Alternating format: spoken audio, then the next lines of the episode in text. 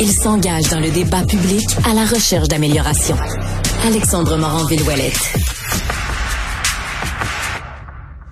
Dans les dernières semaines, on a débattu beaucoup au Québec de l'utilisation qu'on fait, entre autres, du matériel informatique là, dans les classes. On a voulu statifier, entre autres, sur le téléphone en classe. Là, ça va être, selon une directive gouvernementale, interdit. Les écoles vont pouvoir l'appliquer comme ils veulent. Le problème, c'est qu'il y a, euh, au-delà de tout ça, téléphone, intelligence artificielle, mais il y a quand même des bénéfices qui peuvent venir avec des applications, puis avec des écrans en classe.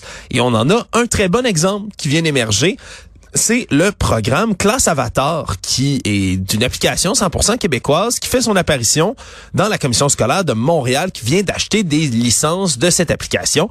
Isabelle Lemieux est enseignante, mais aussi l'instigatrice, justement, de Classe Avatar. Bonjour, Madame Lemieux. Bonjour, ça va bien? Ça va très bien, merci. Euh, je suis tellement content d'avoir un exemple concret parce qu'on en a parlé ici à l'émission. On a débattu un peu à savoir qu'est-ce qu'on pouvait faire pour bien utiliser des applications, pour bien utiliser, ben surtout aussi l'innovation québécoise pour aider à apprendre dans les classes. Expliquez-nous un peu mm-hmm. qu'est-ce que c'est, Classe Avatar? Ben, dans le fond, classe Avatar, euh, c'est un système d'émulation, donc euh, pour aller euh, motiver nos jeunes. un système de gestion de classe aussi, là, facilitant pour pour les enseignants. C'est un système aussi de communication là, avec les parents, donc messagerie puis le fil d'actualité. c'est ça. L'avantage de classe Avatar, ben, c'est que c'est 100% québécois. Ça respecte les, la charte de la langue française. Ça respecte aussi les nouvelles normes imposées par la loi 25. Oui, donc on, après ça, on va euh, utiliser, quand, quand on parle d'un avatar, c'est quoi? On crée son, son petit personnage à, soi-même. Les élèves vont pouvoir faire un peu, ben c'est ça, créer un avatar, créer une petite copie euh, digitale mm-hmm. d'eux-mêmes. Tout à fait. Ben moi aussi j'ai des euh, j'ai des présados à la maison. Euh, je vois depuis plusieurs années où sont situés leurs champs d'intérêt. Hein. On n'est pas la même génération. Puis euh, c'est ça. Donc j'ai vu que c'était quelque chose là, qui les intéressait beaucoup là, de se créer des personnages à leur image là, dans toutes sortes de, de jeux. De bon. Puis donc, l'élève, l'enfant va pouvoir se créer un personnage qui lui ressemble. Puis l'avantage de ça, c'est que ça devient un peu comme son, son jumeau virtuel. Donc, quand l'enseignante ou l'enseignant donne de la rétroaction, mais c'est beaucoup plus signifiant que lorsque c'était, par exemple, appliqué à quelque chose qui lui ressemble pas du tout, là, un icône quelconque. On a beaucoup utilisé auparavant les petits monstres là, qui venaient des États-Unis. Euh, donc, euh, c'est là, c'est là l'avantage aussi. Euh, c'est beaucoup plus, c'est plus actuel. Puis ça, ça rejoint plus aussi là, les jeunes là, de, du groupe de, de 6 à 12 ans, ben, du préscolaire à 12 ans. Ouais. ouais comme est-ce que on peut utiliser cette application là pour tout type de matière ou c'est plus orienté vers, par exemple, le français ou les mathématiques? Non, non, non, c'est vraiment euh, à être utilisé là, par tous les enseignants. Euh, ça peut être utilisé aussi là, par euh, des groupes d'adaptation scolaire au secondaire là, qui ont déjà acheté des licences. donc, c'est vraiment vraiment adapté là, pour tout le monde.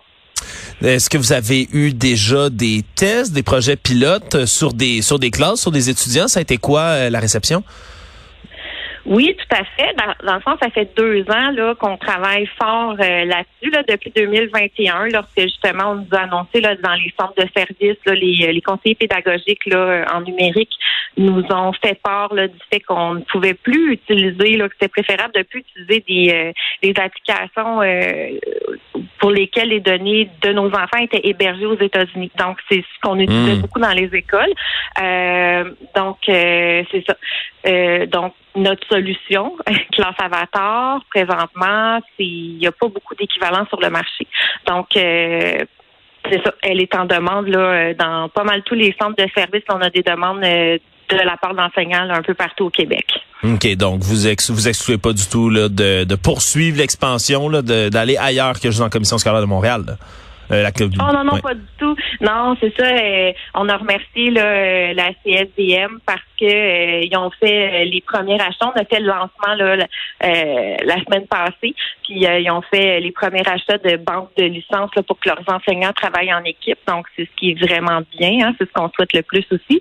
que ça soit un peu égalitaire, donc d'une classe à l'autre, puis que ça, ça, soit un peu uniforme là, pour comme pratique de travail. Ouais. Vous répondez quoi aux gens qui sont inquiets de l'utilisation des écrans en classe? Là, il y a toutes mhm. sortes d'études, évidemment, depuis des années, là, qui se profilent sur les jeunes, qui disent, ben, finalement, donner des iPads à tout le monde ou des écrans à tous les jeunes, mais ça augmente la distraction au lieu d'aider. Vous répondez quoi à tout ça? Mhm. Mais suis d'accord. Moi, je suis orthopédagogue à la base. Je, lis beaucoup là-dessus, je m'informe beaucoup là-dessus. Euh, en même temps, faut s'adapter. Hein, la, la société n'a pas le choix de s'adapter. L'école l'école c'est pas pas beaucoup changé comparativement là à, tous les progrès que la société a fait. Euh, donc, je pense que c'est euh, une juste mesure. Les enseignants ont dit souvent que si on se filmait puis on le mettait euh, sur nos tableaux numériques, les enfants seraient beaucoup plus motivés à nous regarder, nous écouter. puis on ne suis pas la seule à le dire, mais les enfants sont là-dedans, sont, sont dans les écrans, ça fait partie donc, c'est vraiment d'aller doser. Euh, moi, je suis, j'approuve la nouvelle loi là d'interdire les téléphones cellulaires en classe parce que c'est une source de distraction. Oui, tout à fait, parce que là, c'est une source de distraction. On en a parlé dans les euh, rencontres de, début d'année, mais les enfants, là, c'est, terrible le nombre de notifications qu'ils, reçoivent là, euh, en une heure là, sur leur téléphone. C'est inimaginable comparé nous, les adultes. donc, ça, c'est individuel. un téléphone, il n'y a rien qui se passe en groupe. Là. Euh, on parle pas de ça. Donc, nous, on parle vraiment d'une application où est-ce que sur le tableau numérique en avant, l'enseignant va pouvoir projeter les règles de classe. Donc, au lieu de les écrire sur un carton, euh, c'est ça, c'est plus actuel. Il va pouvoir projeter les règles de classe. Il va avoir les avatars de tous les, enfants et elle va pouvoir, il va pouvoir faire de la rétroaction dans l'immédiat. Donc, euh, euh, c'est un système vraiment bienveillant. On peut pas enlever des points à l'enfant, mais euh, c'est ça. Ah, c'est super, tu as bien travaillé. ben bravo, je mets des points à, ton avatar. oui, tu as bien respecté cette règle là de lever la, de demander le droit de parole, ben je mets des points maintenant à ton avatar. Donc, euh, c'est vraiment comme un complément. Oui, ça permet aussi ben, de, de garder les jeunes intéressés. Là. On, se comprend que d'avoir des points comme ça, ça devient comme une espèce de jeu. Puis en plus mhm. de voir son petit bonhomme à l'écran en avant, on se comprend que c'est motivant. Vous qui avouez là de lire beaucoup sur le sur le sujet, sur la chose, je vous, pose une question. On s'inquiète mhm. là, euh, peut-être moins au niveau primaire, mais on s'inquiète là dans le reste mhm. des, des, établissements scolaires au Québec de, la montée de l'intelligence artificielle. C'est une réalité, on n'y échappera pas. Ça s'en vient, euh, mais mhm. c'est euh, c'est quand même le débat à savoir, mais comment on va pouvoir l'utiliser, comment on peut encadrer tout ça. Croyez-vous que c'est quelque chose là, les progrès de l'IA qui pourraient venir aider, bonifier une application comme la vôtre éventuellement? Ben certainement.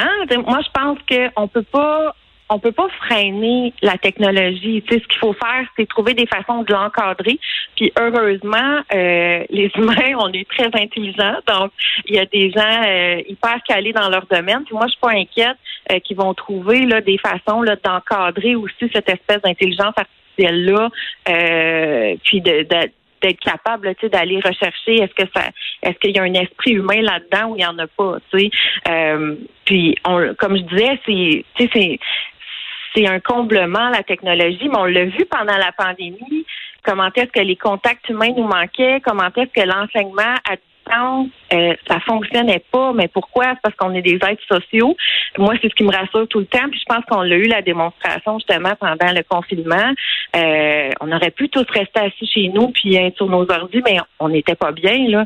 Fait moi, ça me rassure dans la nature humaine. Puis je me dis que justement la technologie est là euh, pour nous apporter un plus. Faut l'encadrer, il faut savoir bien l'utiliser.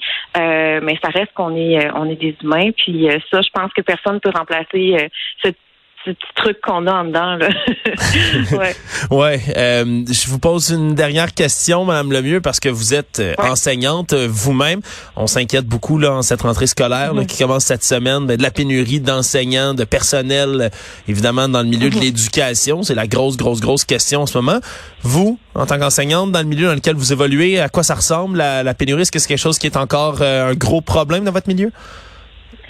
Mais en fait, là, je dirais, tu sais, c'est un peu à l'image encore de la société. Hein. Tu sais, l'école a fait partie de la société, puis c'est une micro-société. Euh, donc, en région, la pénurie, là, moi j'habite en, région, la pénurie elle se fait très très peu sentir là. Tu sais, je veux dire, il en, il en restait plus des, des, postes euh, vacants, puis même que les nouveaux enseignants là, tu sais, ils, voulaient en avoir, puis ils allaient en entrevue, puis tu sais, ils faisaient des démarches. Le problème, c'est que les grands centres ont été désertés pendant la pandémie. Euh, puis là, à ce moment-là, ben ça a encore agrandi euh, les besoins là dans, dans ces milieux-là. Puis malheureusement, moi, ce que ce que je déplore, c'est que c'est souvent encore les milieux plus défavorisés qui qui se retrouvent soit sans enseignants ou avec des enseignants ben qui veulent là, tu sais, puis je veux dire bravo là, ils ont envie de, le faire, ils veulent apprendre, ils veulent mais sauf qu'ils arrivent là puis ils ont pas ils pas la formation pour travailler avec euh, avec euh, tous ces jeunes là, puis souvent c'est ça, c'est dans des milieux où est-ce qu'il y a encore plus de besoins. Donc euh, je trouve ça, je trouve ça dommage pour ça. Puis on l'a vu vraiment, comme je disais, les grands centres se déserter, les petites familles. Là, moi, tous les retraités là autour de ma maison, ils ont tous vendu. Puis c'est toutes des petites familles presque de Montréal là, qui sont venues s'installer autour de chez moi. Mais hmm. ben, tu sais, c'est ça, c'est ce qui est arrivé. Donc je pense que c'est là que ça frappe encore plus. Puis, euh, je sais pas, il va falloir euh, trouver des solutions. Euh, à ça.